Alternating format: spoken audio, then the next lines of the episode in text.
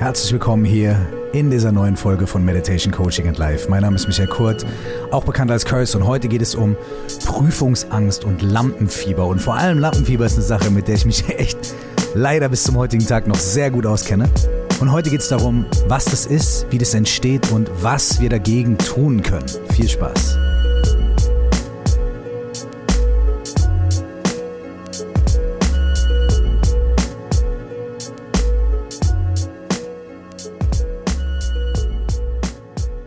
Prüfungsangst und Lampenfieber. Zwei Begriffe, ein Thema. Vor allem auch ein Thema, auf das ich immer wieder angesprochen werde, wenn Leute mir Feedback geben über meine Mailadresse oder über die sozialen Netzwerke oder wenn ich mit Leuten spreche, ist das ein Thema, was irgendwie immer wieder kommt. Diese Frage, wie gehe ich mit Prüfungsangst um? Wie gehe ich mit Lampenfieber um? Wie gehe ich mit der Angst vor Beurteilung, vor Bewertung um?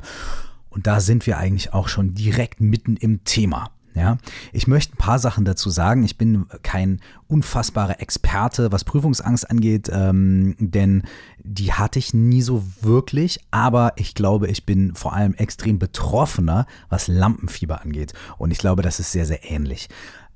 Bis zum heutigen Tag habe ich extremes Lampenfieber. Jedes Mal, wenn ich irgendwo auftrete. Absolut. Äh, ich bin da bisher noch nicht drüber weggekommen.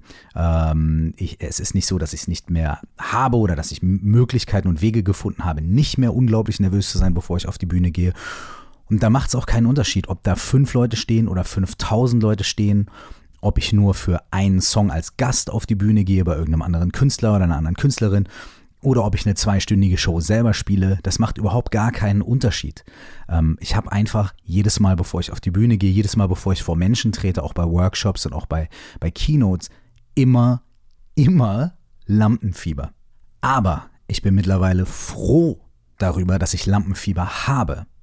Denn ich habe mittlerweile irgendwie verstanden, was das ist und habe irgendwie für mich eine Möglichkeit entdeckt, dieses Lampenfieber in was total Positives umzuwandeln. Und darum soll es hier in dieser Folge gehen. Erstens, was ist Lampenfieber? Wie entsteht das? Was ist so der entscheidende Faktor? Es gibt nämlich einen entscheidenden Faktor darin, wie Prüfungsangst und Lampenfieber entstehen. Und dann die Frage, was können wir damit machen, wenn wir wissen, was der entscheidende Faktor oder die verschiedenen Faktoren sind? Was können wir machen?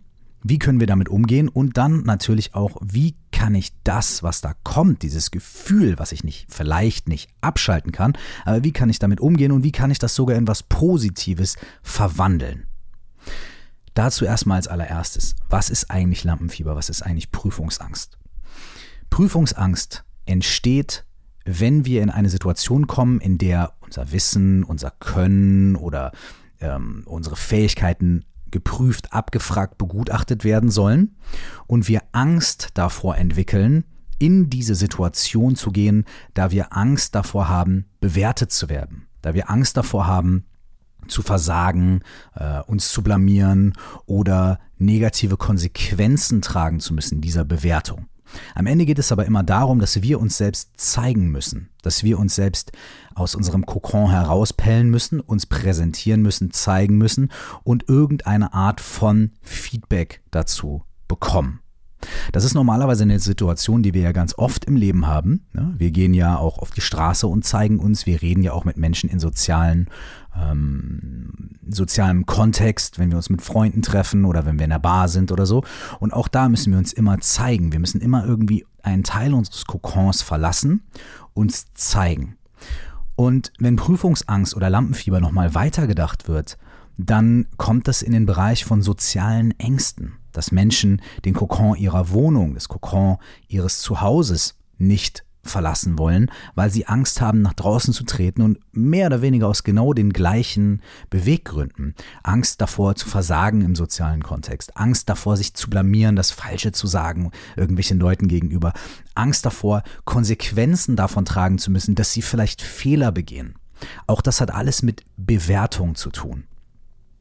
Darunter liegt manchmal die Angst, dass wir nicht nur für die Situation bewertet werden, und hier ist ein ganz wichtiger Punkt, dass wir nicht nur für die Situation bewertet werden oder für den einen falschen Satz, den wir sagen, oder dafür, dass wir vielleicht bei der Prüfung nicht so gut abschneiden. Die rund, darunter liegende Angst ist oft, dass diese Bewertung der einzelnen Situation irgendwie auch eine Bewertung von uns als ganzem Menschen ist. Ja, ich glaube, ich sage das am besten nochmal. Oft liegt die Angst darunter, dass wir nicht nur für die einzelne Situation bewertet werden, sondern irgendwie auch für unseren Wert, für unsere Qualität als Mensch überhaupt. Und das ist natürlich eine, eine harte Ansage. Das ist ein harter Gedanke, wenn man denkt, okay, wenn ich dort jetzt nicht delivere, wenn ich jetzt hier versage, wenn ich bei der Prüfung nicht so gut bin, wenn ich bei der Arbeit nicht so eine gute Note schreibe, was hat das für Konsequenzen? Oh mein Gott, dann, äh, äh, wenn ich die Note nicht schaffe, dann schaffe ich nicht die Note, die ich auf dem Zeugnis haben möchte, oder dann schaffe ich bei der nächsten Prüfung das nicht. Und das bedeutet das, und dann passiert das. Und eigentlich habe ich mir vorgenommen, in so vielen Semestern fertig zu werden, aber das schaffe ich dann nicht. Oder wenn ich diese, dieses Interview nicht schaffe, dieses Jobinterview, dann bekomme ich den Job nicht, aber ich will den so gerne. Und das bedeutet, dass ich meine Karriere nicht machen kann. Und das bedeutet für mich als Mensch, das ist Kopfkino. Und da sind wir bei dem ersten Punkt bei dem größten und wichtigsten Punkt, aus dem Prüfungsangst und Lampenfieber entstehen. Diese Sachen entstehen meistens gar nicht aus den tatsächlichen Fakten, die auf dem Tisch liegen, sondern sie entstehen durch unser Kopfkino darüber, was diese Fakten und Tatsachen eventuell vielleicht irgendwie in der Zukunft oder irgendwie in den Köpfen von anderen Menschen bedeuten könnten.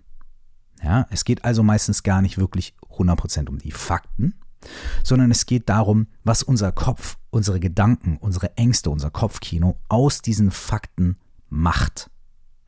Und das, was daraus gemacht wird, ist das, was bei uns das Lampenfieber und diese Angst und diese Furcht tatsächlich auslöst und nicht nur auslöst, sondern auch immer wieder wiederholt, immer wieder befeuert mit jedem ängstlichen Gedanken, mit jeder Zukunftsfantasie, die wir da haben, die vielleicht gar nicht eintritt, aber wir uns sie trotzdem in allen bunten Farben ausmalen. Das Kopfkino führt zu so einer Angstspirale. Und das führt tatsächlich dazu, dass wir krasse Prüfungsangst und Lampenfieber bekommen und gar nicht mehr wissen, wohin. Ja, und das führt manchmal tatsächlich dazu, dass äh, äh wir in der jeweiligen Situation, obwohl wir gut vorbereitet sind, auch in Anführungsstrichen, ähm, das Gefühl haben zu versagen. Weil wir das Gefühl haben, nicht so gut delivern zu können, wie wir uns das vorstellen. Weil wir das Gefühl haben, unser Wissen und unser Erlerntes doch nicht so gut anwenden zu können. Das führt nämlich zu einer krassen Nervosität und einem krassen Druck. Und unter krassem Druck und krasser Nervosität fällt es uns manchmal wirklich schwer, auch Leistung abzurufen.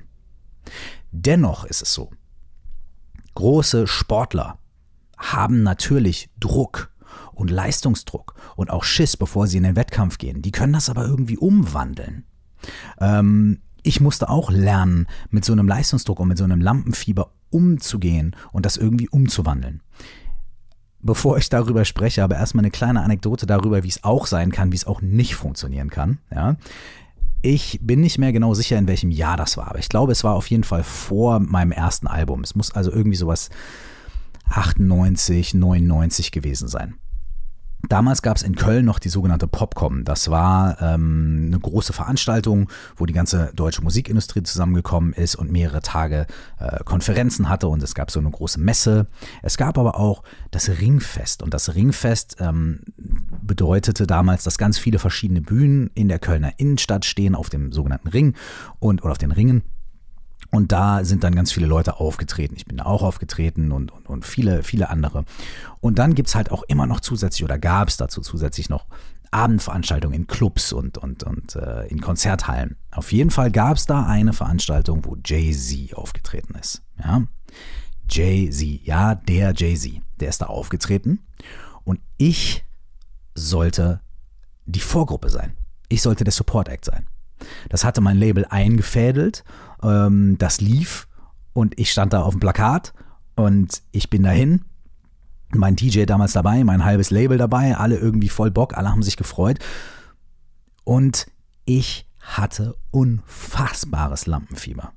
Ich hatte so, so krasses Lampenfieber, dass ich mein Kopfkino gar nicht mehr wirklich wahrgenommen habe, weil es viel zu krass war. Mein Kopfkino war so krass, dass ich meine Gedanken gar nicht mehr wahrgenommen habe. Ich habe nur noch wahrgenommen, wie es mir körperlich schlecht geht. Ich hatte Bauchschmerzen. Ich hatte Übelkeit. Ich hatte so ein Stechen und Ziehen im Bauch, dass ich gedacht habe, ich kriege jetzt sofort eine Blinddarmentzündung. Ja, also spontan hier, während ich warte. Ich habe es noch nicht mal in den Backstage geschafft um kurz vor meinem Auftritt mich nochmal locker zu machen und aufzuwärmen und vielleicht irgendwie Jay-Z mal Hallo zu sagen oder sonst irgendwie was. Ich habe es noch nicht mal dahin geschafft. Ich bin auf dem Weg zum Backstage schon so zusammenge, zusammen, äh, zusammengestaucht innerlich, ja, eingefroren, dass ich das gar nicht geschafft habe, in den Backstage zu gehen. Und dann habe ich wirklich so eine krasse Angst gehabt, so ein krasses Lampenfieber vor diesem Auftritt, dass ich ähm, zu meinem Manager und zu meinem Label gesagt habe, Leute, mir geht's körperlich nicht gut. Ich schaffe das körperlich nicht. Und die haben versucht, mich zu supporten und zu unterstützen und haben mir auf die Schulter geklopft und mir gut zugeredet und haben gesagt, hey, ist okay, wenn du hier Lampenfieber hast und so, mach doch einfach, es dauert doch nur 20 Minuten, sind doch nur vier, fünf Songs. Und ich habe gesagt, nein, nein, nein, nein, nein, ich muss mich hinlegen, ich habe Bauchschmerzen, ich habe Übelkeit, mir ist so unglaublich schlecht geworden, ich habe mich so schlecht gefühlt. Ich habe das Ding abgesagt. Ich habe das Ding tatsächlich abgesagt. Ich bin an diesem Tag nicht aufgetreten. Und sobald ich diese Entscheidung getroffen hatte, ja, ich sage das jetzt ab. Und sobald äh, mein Label und mein Management mir gesagt haben, hey, Alter, ganz ehrlich, ist okay, davon geht die Welt nicht unter, auf einmal ging es mir besser. Zack, auf einmal ging es mir besser. Der Stress ist abgefallen, die Anspannung ist abgefallen und ich habe mir sogar das Konzert noch angeguckt von Jay-Z. Und es war ein cooles Konzert, ja. Aber ich habe nicht diese Möglichkeit gehabt, dort zu spielen, dort aufzutreten und so weiter. Und nicht, weil ich nicht vorbereitet war. Nicht, weil ich nicht genügend Skills hatte. Nicht, weil mein DJ die falschen Platten eingepackt hatte. Nicht, weil meine Stimme weg war, sondern weil ich so viel Lampenfieber hatte. Und daraus ähm, habe ich zwei Sachen gelernt. Die erste Sache ist, wenn ich in solchen Situationen versage, wenn ich in solchen Situationen nicht abliefere, Versagen ist natürlich ein krasses Wort, dann wird mit aller, aller, aller höchster Wahrscheinlichkeit die Welt nicht untergehen. Die Welt geht nicht unter, wenn ich in so einer Situation, wenn ich auf die Bühne gegangen wäre und ich hätte da irgendwie tatsächlich mich übergeben, dann hätten die Leute wahrscheinlich sogar Mitleid mit mir gehabt, ja, und hätten sich gedacht, boah, der Arme, ja wenn ich auf die Bühne gegangen wäre und ich hätte meine Texte vergessen, dann hätten die Leute sich vielleicht auch gedacht, ja gut. Und selbst wenn die Leute sich nachher gedacht hätten, was ist denn das für ein Typ? Ich glaube, ein paar Monate später, ein paar Jahre später, wäre das überhaupt nicht schlimm und es wäre bis heute wahrscheinlich alles genauso gekommen, wie es gekommen ist. Da gibt es eine Anekdote darüber, Kollega, ja, Kollega, ich weiß nicht, ob ihr Kollega kennt, in der Rap-Szene kennt man den. Das ist ein Typ, der, ähm, der äh, ist ein Rapper, ja, ein relativ kontroverser, umstrittener Rapper, aber ein extrem erfolgreicher Rapper, extrem erfolgreicher Typ, einer der erfolgreichsten Rapper der letzten zehn Jahre, würde ich jetzt mal sagen, ja. Als der Typ zum ersten Mal aufgetreten ist auf dem Splash Festival, das ist so das größte deutsche oder wahrscheinlich sogar das größte europäische Hip-Hop-Festival, als er da zum ersten Mal aufgetreten ist, ist er auf die Bühne gekommen und hat das Mikrofon genommen und er hat das Mikrofon falsch rum gehalten. Er hat das Mikrofon genommen, stand auf der Bühne, da unten stehen 15.000, 20.000 Leute und er hält das Mikrofon falsch rum. Das heißt, das Ende vom Mikrofon, wo man reinspricht, das hat er von sich weggehalten, ja. Das hat er unten gehabt. Und das Ende, wo die Antenne ist oder wo irgendwie der, das Kabel ist, der Anschluss ist, das hat er zu seinem Mund gehalten. Und dann hat er versucht zu rappen. Und es hat erstmal gedauert, bis einer auf die Bühne gekommen ist und ihm erklärt hat, dass er das Mikrofon falsch hält. Ich war nicht dabei, aber um diese Situation ranken sich Mythen und Geschichten. Das war sein erster Auftritt vor 15 oder 20.000 Leuten. Und damit ist er rausgekommen. Das ist das Erste, was er gemacht hat. Ist einfach mal das Mikrofon falsch halten. So die absoluten Basics. 1.1 von dem, was man lernt, wenn man rappt oder wenn man singt oder wenn man irgendwas macht, ist, wie halte ich das Mikrofon? Hat nicht geklappt bei ihm. Heute ist er einer der erfolgreichsten Rapper Deutschlands. Ob man jetzt Kollege mag oder nicht, darum geht es hier gar nicht, sondern es geht um die Tatsache, dass dieses in Anführungsstrichen Versagen, diese Situation, in die er sich da begeben hat, ihm nicht geschadet hat. Ja? Sondern die Leute haben gelacht und haben gesagt, oh mein Gott, ja gut, dann haben sie trotzdem sein Album gekauft. Ja, denn hat er gute Musik gemacht und beim zweiten Mal ist er auf die Bühne gegangen und hat halt das Mikrofon richtig gehalten und dann ging's. Aber aus dieser Sache und aus meiner Jay-Z-Geschichte ergibt sich die Tatsache, wenn wir in solchen Situationen irgendwie tatsächlich mal versagen sollten, tatsächlich, tatsächlich auffliegen sollten und so weiter, wird wahrscheinlich die Welt nicht untergehen. Und das ist total wichtig. Ich mache mir das immer so klar. Ich denke mir immer, eigentlich geht es ja darum, in unserem Leben positive Dinge zu tun und zu hinterlassen. Es geht darum, auf die ganze Sicht unseres gesamten Lebens Liebe und Verantwortung für uns selbst zu entwickeln, Liebe und Verantwortung für andere Menschen zu haben. Es geht darum, gute Dinge zu tun, ein erfülltes Leben zu führen für uns selbst und für andere Menschen und vielleicht was zu hinterlassen, was den anderen Menschen oder den Menschen, die nach uns kommen, irgendeine Art von Mehrwert oder Freude bietet. So. Und wenn man sich das Leben als Gesamtes anguckt, ja, äh, dann ist es wie so eine World Series im Baseball. Ja, da gibt es dann irgendwie unendlich viele Spiele und am Ende gibt es dann irgendjemanden, der gewinnt. Das Ziel ist ja am Ende das Leben durchzuspielen. Ja? Das Ziel ist ja wirklich zu sagen, okay, wie kann ich Schritt für Schritt und immer mehr dahin kommen, wo ich gerne wäre. Und da, wo ich gerne wäre, das ändert sich sowieso auch im Laufe des Lebens. Ja? Früher wollte ich, äh, keine Ahnung, äh, irgendwas ganz anderes werden als heute. Stuntman, keine Ahnung, weiß ich nicht. Colt Sievers geguckt und wollte Stuntman werden. Heute habe ich nicht mehr so viel Bock auf Stuntman. Also, das, was wir im Leben möchten, das, was wir erreichen wollen, das verändert sich ja auch. Das heißt, all diese Dinge, die wir tun, all diese Prüfungen, die wir bestehen, all diese Auftritte, die wir machen, all diese Situationen, in die wir kommen, wo wir Prüfungsangst, Lampenfieber und all diese Dinge entwickeln, das sind alles einzelne Schritte und einzelne Stationen, die nachher irgendwie in ihrer Gesamtheit dazu führen, dass wir ein gutes, erfülltes, uns und andere glücklich machendes Leben führen können.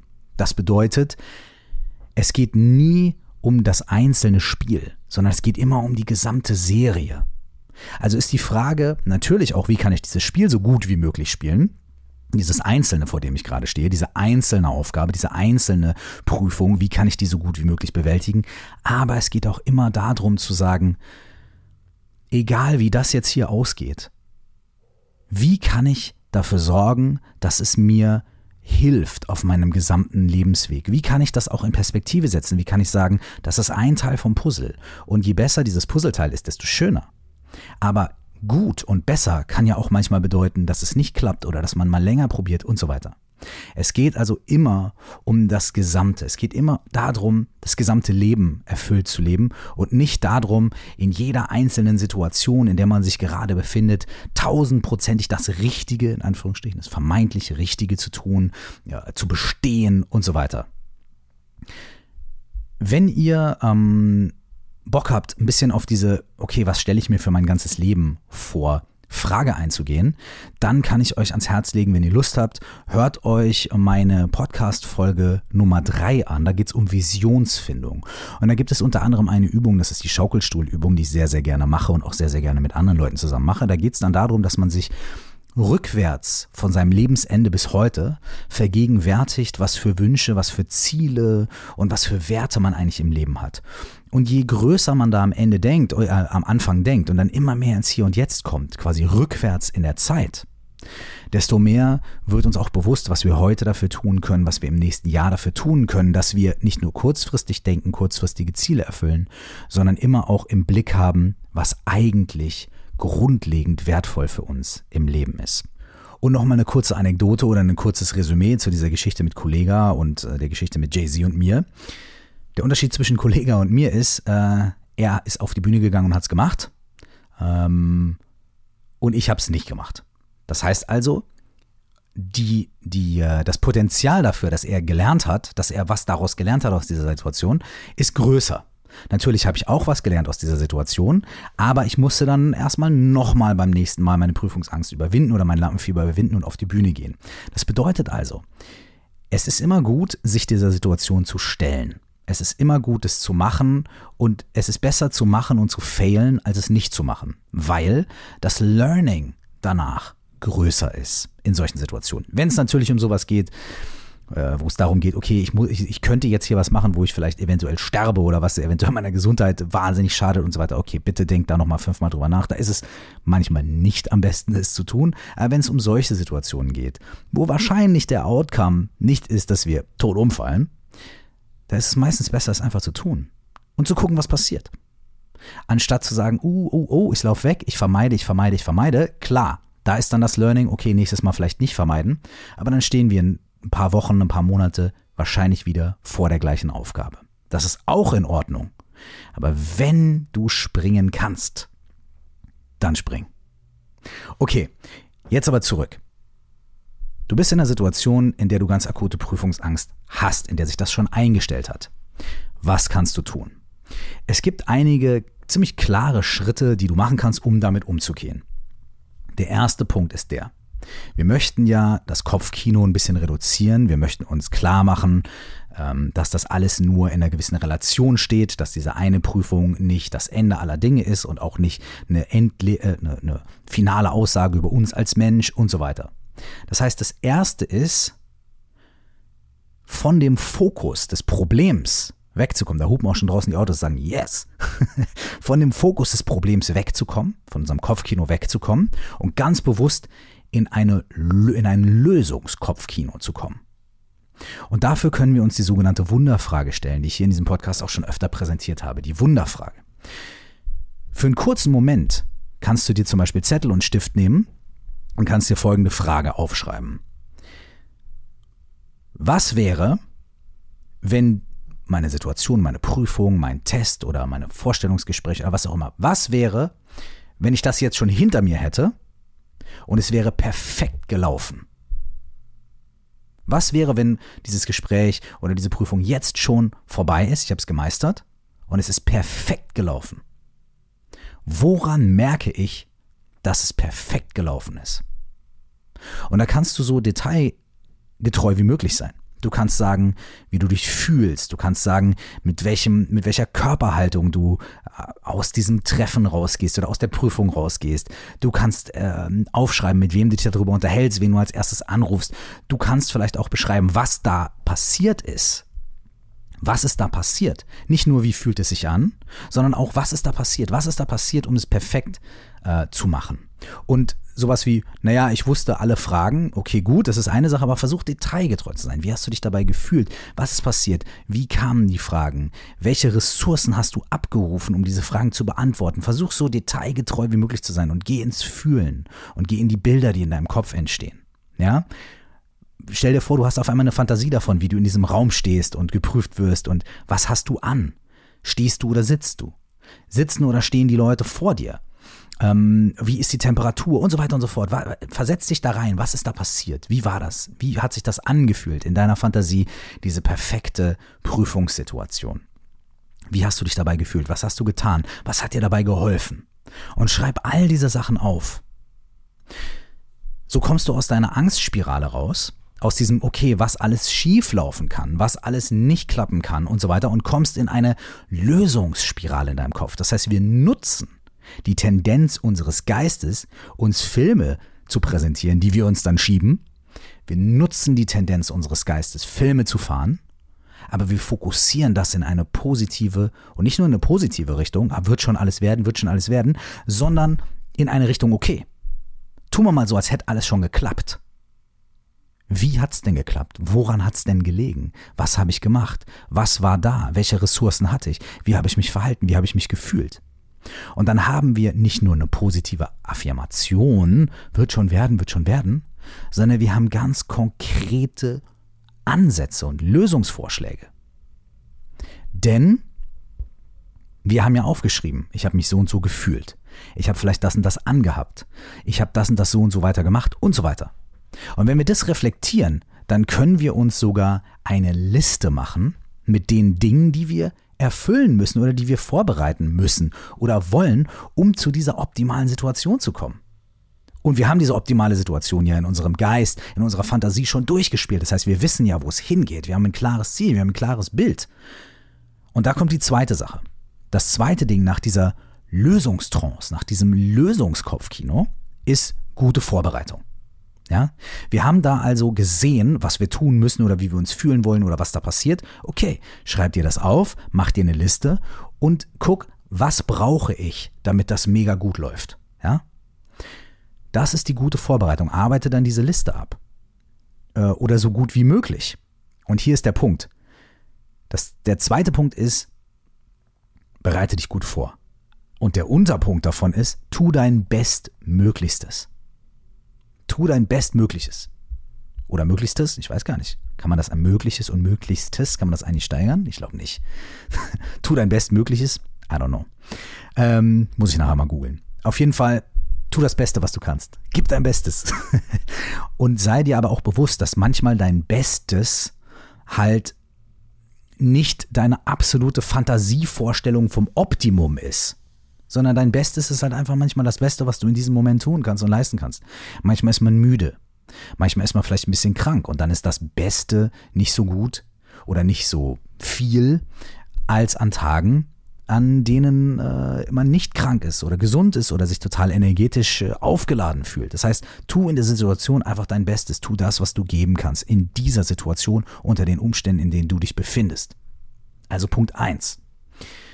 Wunderfrage. Raus aus der Problemtrance. Problemtrance, meine Herren, muss man was trinken gleich.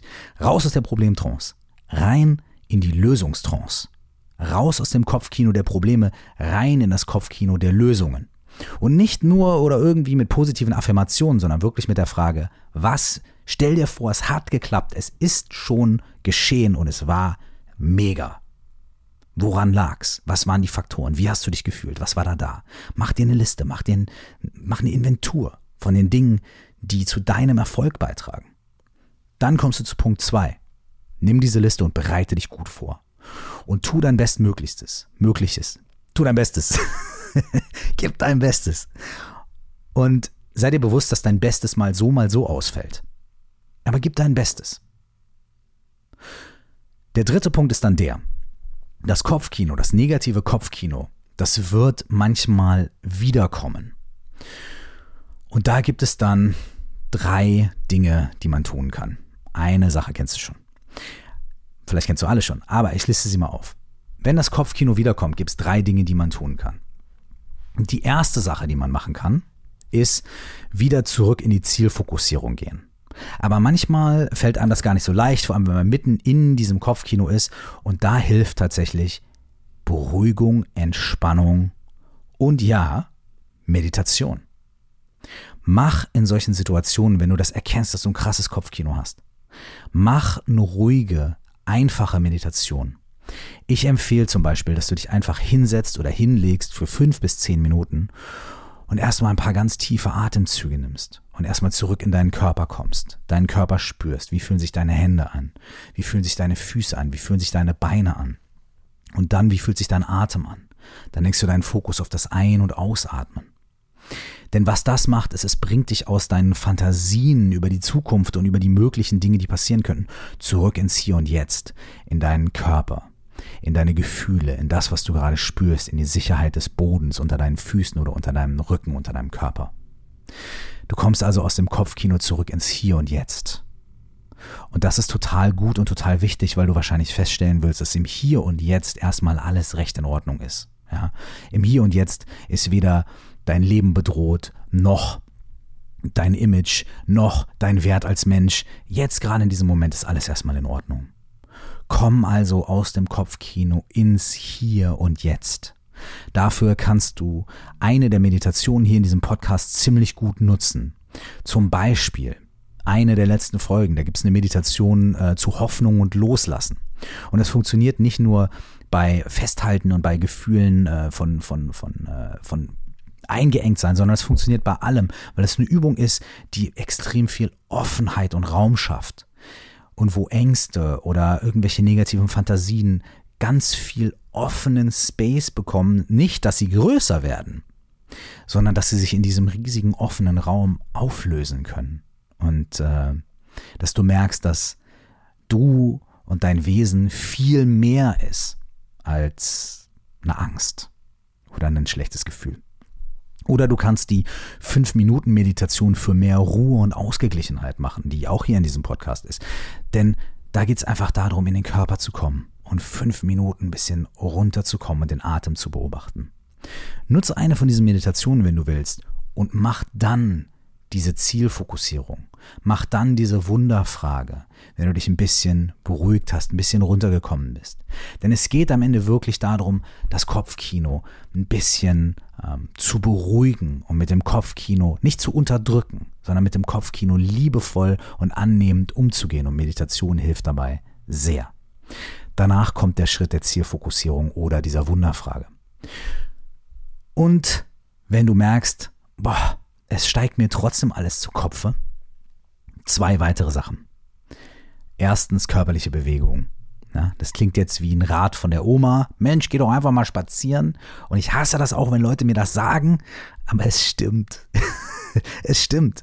Äh, körperliche Bewegung ähm, baut Stress ab baut Stresshormone ab. Äh, durch, Körper, durch, durch äh, äh, stärkere körperliche Anstrengung äh, kann sogar, können sogar Stresshormone so getriggert werden, ähm, dass sie äh, also du kannst wirklich Stress loslassen. Ne? Du kannst durch, wenn du wirklich irgendwie sagst, ey, ich gehe eine Stunde richtig und gebe mir die Kante und mache richtig Fitness oder richtig ein Workout oder ich mache viermal hintereinander mein sieben Minuten Workout mit so einer App oder was auch immer es ist. Geh in den Körper oder geh einfach spazieren, geh eine halbe Stunde um den Block. Diese halbe Stunde wird dir wahrscheinlich nicht fehlen in deiner Vorbereitung nachher, auch wenn es dir in dem Moment so vorkommt. Und hier kommt der letzte Punkt, ein Punkt, den man sich auch gar nicht gerne anhört, wenn man mitten im Prüfungsstress steckt. Aber such dir Peer Support. Mach Triff dich mit Freunden, verabrede dich für eine halbe Stunde zum Kaffee trinken, tausch dich aus, red mit den Leuten darüber, ruf jemanden an und sag, ey, ich habe so krass Prüfungsangst, kann ich mal mit dir quatschen. Meistens können unsere Freunde, unsere Familie uns diese Ängste ein kleines bisschen nehmen und ein bisschen beruhigen. Die sagen uns dann so einfache Sachen wie, hey, ganz ehrlich, komm, ist doch nicht so schlimm oder hey, du hast doch viel gelernt oder komm jetzt nach dem Telefonat, setzt du dich drei Stunden hin und ziehst durch und dann und so weiter und so weiter und so weiter. Und selbst wenn diese Tipps irgendwie vielleicht nachher uns gar nicht helfen oder wir die gar nicht annehmen können, ist es trotzdem gut, mit Menschen zu reden. Und am allerbesten ist es sogar, Menschen persönlich zu sehen und zu treffen. Denn auch da geht es wieder um Hormone und um hormonellen Austausch. Ähm, denn wenn wir unter Menschen sind, produzieren wir andere Glückshormone. Das heißt, wir fühlen uns gut normalerweise, wenn wir unter Menschen sind. Wenn wir unter Menschen sind, die uns wohlgesonnen sind, denen wir vertrauen, dann funktioniert das natürlich noch viel besser und viel leichter für Leute, die vielleicht sagen, oh mein Gott, ja, Prüfungsangst und dann soll ich auch noch zum Beispiel auf ein Konzert gehen. Obwohl das super wäre, weil je mehr Menschen, desto besser. je mehr Menschen, desto mehr Austausch dieser ähm, Chemikalien, die zu diesen positiven Effekten führen. Ist auch nicht irgendein ESO-Quatsch, den ich hier erzähle, sondern ist wirklich, ich glaube, Oxytocin heißt das äh, Hormon. Ich bin mir nicht 100% sicher. Ähm, könnt ihr nachgoogeln und nachlesen. Und zu guter Letzt, sollte es wirklich ganz, ganz schlimm sein, solltet ihr wirklich merken, dass es euch so sehr lähmt und so sehr unter Druck setzt, dass ihr überhaupt nicht mal für fünf Minuten runterkommen könnt und meditieren könnt. Dass ihr überhaupt nicht mal überhaupt vor die Tür gehen könnt. Oder dass ihr diese Wunderfrage euch gar nicht stellen könnt, weil es gar nicht im Bereich eurer Vorstellungskraft liegt, dass da irgendwas funktionieren könnte. Wenn ihr merkt, dass es euch so sehr lähmt, dann bitte holt euch wirklich professionelle Hilfe. Ähm, das heißt nicht, dass ihr Ballaballa seid oder ein psychisches Problem habt. Das bedeutet einfach, dass ihr mit gewissen Ängsten zu kämpfen habt, die so stark sind, dass es sich wahnsinnig lohnt, mit jemandem darüber zu sprechen, der oder die sich extrem professionell damit auskennt und nicht nur über so einen Podcast ein paar Tipps gibt, die ihr natürlich auch selber machen könnt, sondern das Ganze vielleicht auch noch ein bisschen begleitet. Neben euch sitzt, wenn ihr diese Sachen macht, neben euch sitzt bei der Wunderfrage oder mit euch die Wunderfrage macht oder mit euch eine Meditation macht oder vielleicht auch noch über andere Dinge äh, mit euch spricht. Also wenn es ganz schlimm ist, wirklich, in allen Fällen holt euch Hilfe. Wenn ihr ein bisschen Schmerzen im Bein habt, dann macht da vielleicht auch erstmal nichts und schont euch. Aber wenn ihr merkt, es geht nicht weg, dann geht ihr auch zum Arzt. Ne? Und bitte macht es mit euren Gedanken, mit eurer Psyche, mit eurer geistigen Gesundheit genauso. Als letzten Gedanken möchte ich noch einmal das wiederholen, was ich vorhin schon gesagt habe. Es geht nie darum, in der jetzigen Situation 100% zu gewinnen und alles richtig zu machen. Wäre schön, ist auch gut. Dafür bereiten wir uns ja auch vor und tun unser Bestes und fokussieren das Ziel und gehen in die Ruhe. Super. Aber es geht ums ganze Leben. Es geht um das ganze Game. Es geht um die ganzen Schritte. Es geht um die gesamte Erfahrung. Und da wollen wir gewinnen, da wollen wir was machen, da wollen wir irgendwie vielleicht ein Ziel erreichen. Und dieses Ziel ist meistens glücklich sein. Dieses Ziel ist unter dem Strich meistens glücklich sein und ein erfülltes Leben für uns und für andere bereiten und haben. Also, selbst wenn es in der Situation nicht so gut klappt, wie ihr euch das wünscht oder vorstellt, wird es wahrscheinlich nicht das Ende bedeuten. Mittlerweile gehe ich auf die Bühne und habe immer noch unglaubliches Lampenfieber. Ich fühle mich immer noch so wie damals. Der Unterschied ist, heute weiß ich, wahrscheinlich wird es eh gut. Und wenn es schlecht wird, in Anführungsstrichen, oder wenn alle buhen, dann ist auch okay. Dann fühle ich mich kurz schlecht und dann geht es weiter und dann mache ich es nächstes Mal besser, dann bereite ich mich besser vor. Denn am Ende geht es mir jetzt darum zu sagen, so, hey, ich will nicht nur diese eine Show gut machen, die will ich natürlich auch mega gut machen, sondern ich will prinzipiell was Positives schaffen in meinem Leben, was Positives machen und Spaß haben und es genießen. Und da gehören Situationen mit Lampenfieber und mit Angst und mit Anspannung dazu. Die bringen mich jedes Mal aus meiner Komfortzone raus. Und wenn ich aus meiner Komfortzone raustrete, dann lerne ich was und dann kann ich Erfahrungen machen. Und mittlerweile ist es so, in dem Moment, in dem ich die Bühne betrete, wandelt sich mein Lampenfieber um in Energie, in Euphorie, in Freude und in Spaß. Und selbst wenn ich merke, das Publikum ist zäh und öh, die Leute sind schlecht drauf und so weiter und so fort, dann vertraue ich darauf, dass ich so gut es mir möglich ist vorbereitet bin. Ich vertraue darauf, dass es in diesem Moment einfach das ist, was gerade passiert. Ich nehme es mit ein bisschen Humor. Ich versuche nicht allzu sehr aus der Fassung zu geraten. Ich versuche mein Bestes zu geben. Und wenn ich dann von der Bühne gehe und es vorbei ist, dann kann ich Resümee ziehen. Und dann kann ich mir überlegen, okay, was kann ich nächstes Mal anders machen? Oder vielleicht kann ich auch einfach nur drüber lachen, eine Nacht schlafen und dann ist das Thema wieder durch. Aber die Bottomline ist, jedes Mal habe ich Lampenfieber. Jedes Mal. Und ich mache eine Zielfokussierung. Ich versuche mich fünf Minuten zu beruhigen. Ich bereite mich auch körperlich vor. Ich mache vorher Liegestütze. Ich komme so ein bisschen in meinen Körper, um aus dem Kopfkino rauszugehen und in meinen Körper, ins Hier und Jetzt zu kommen. Ich mache also all diese Schritte vor so einem äh, Auftritt, die ich eben auch hier empfohlen habe für Prüfungsangst und andere solche Situationen. Und dann mache ich's. Und dann gucke ich, was passiert. Und bisher habe ich es überlebt. ich wünsche euch dasselbe. Ich wünsche euch ein bisschen mehr Ruhe, ein bisschen mehr Relaxation. Ähm, ich wünsche euch, dass ihr euch auf die Lösungen fokussiert, statt auf die Probleme, so gut ihr könnt. Und auch wenn das nicht immer klappt, relax, chill. Und ich wünsche euch für die nächste Prüfung, für die nächste Show, für die nächste Situation viel Ruhe und Freude und das Allerbeste. Und ich wünsche uns allen, dass wir immer daran denken, wir als Menschen, wir haben ein ganzes Leben. Und einzelne Situationen sind nur einzelne Situationen. Und viel mehr als das, was da passiert, ist wichtig, was wir daraus machen. In diesem Sinne, euch das aller, aller, allerbeste und bis zum nächsten Mal. Ciao.